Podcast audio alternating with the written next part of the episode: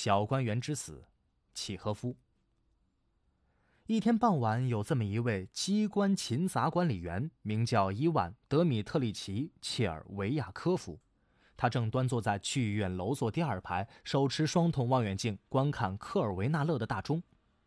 他看着演出，心里感到万分幸福。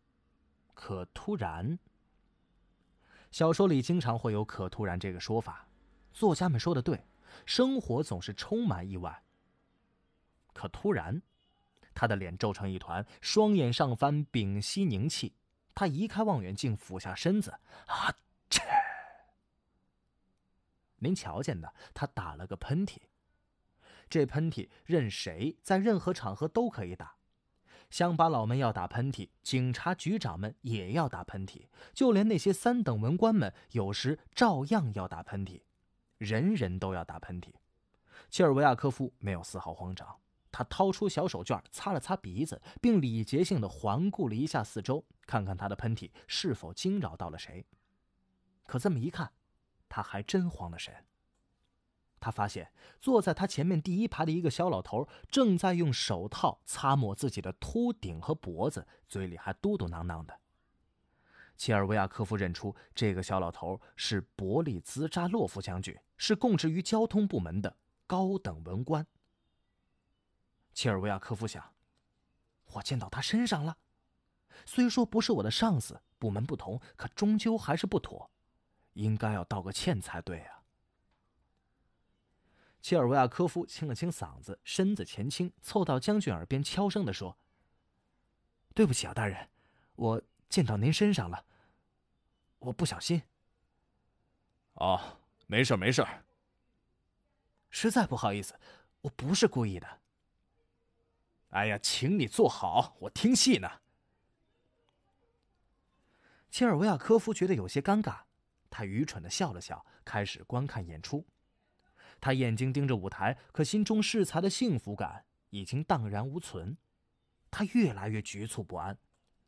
幕前休息时，他走到伯利兹扎洛夫身边，在他附近逡巡了一阵，然后按耐住惬意，嘟囔说：“刚才我溅您身上了，大人。”请原谅，可是我，我并非。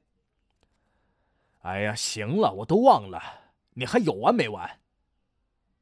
将军说完，不耐烦的撇了撇下唇。说是忘了，可是他那眼神多阴呐。切尔维亚科夫心想，并且狐疑的瞥了将军几眼。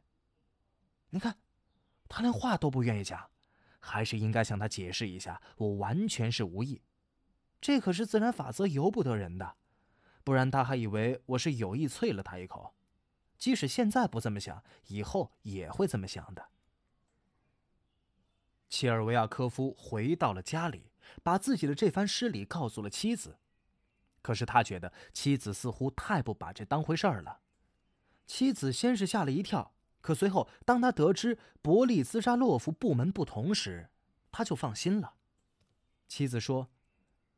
不过你还是去一趟，去道个歉吧，否则他还以为你在大庭广众之下不懂礼数呢。可不是吗？我道歉来着，可他却有点让人琢磨不透，一句要紧的话也没说。不过当时也没工夫说。第二天，切尔维亚科夫穿上新制服，刮了脸，找伯利兹扎洛夫解释去了。他走进将军的接待室。看见里面有许多来求将军办事儿的人，将军本人也在他们中间，已经开始挨个接见。在询问了几位来访者之后，将军抬眼看到了切尔维亚科夫。昨天在乐园，假如您还勉强记得的话，大人，我打了个喷嚏，不小心见到了您，请原。多大点事儿啊，天才晓得。哎，您有什么吩咐啊？将军扭头询问下一位来访者。切尔维亚科夫想，他连话都不愿意说，想着想着，不由得脸色发白。他想，这是生气了？不成不成，不能就这么算了，我得向他解释清楚。等将军接见完最后一个来访者，转身朝里间走去时，切尔维亚科夫跟上去，如捏道：“大人，假如我斗胆搅扰了您，那也确实是出于，可以说是懊悔之心吧。我真的不是有意的，请大人明鉴。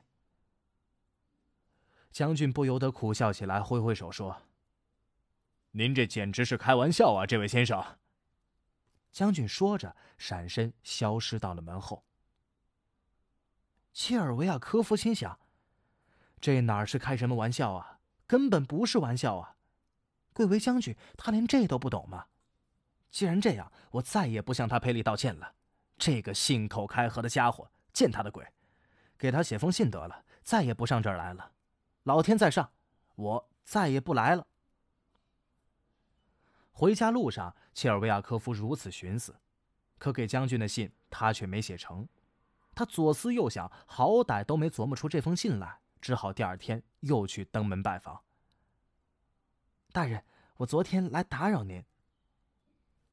当将军抬起眼睛，用询问的目光看到他时，他咕嘟着说：“并非如您所言是来开玩笑的，我来道歉是因为我打喷嚏见到了您。”我可压根儿没想过要开玩笑，我敢开玩笑吗？倘若我们敢开玩笑，真要那样的话，那对各位大人就是太不敬了。